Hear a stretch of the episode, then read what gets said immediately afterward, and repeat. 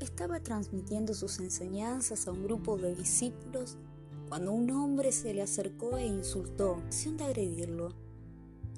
Ante la expectación de los allí presentes, Buda reaccionó con absoluta tranquilidad, quedándose quieto y en silencio. Cuando el hombre se fue, uno de los discípulos, indignado por tal comportamiento, preguntó a Buda, ¿o dejado que aquel extraño no maltratara de ese?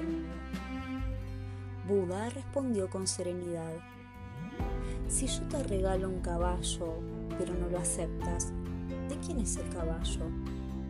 El alumno, tras dudar un instante, respondió, si no lo aceptase, seguiría siendo suyo.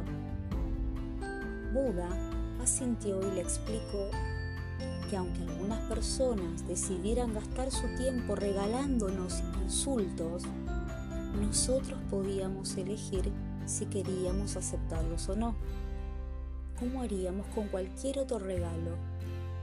Si lo tomas, lo aceptas, y si no, el que te insulta se queda con el insulto en sus manos.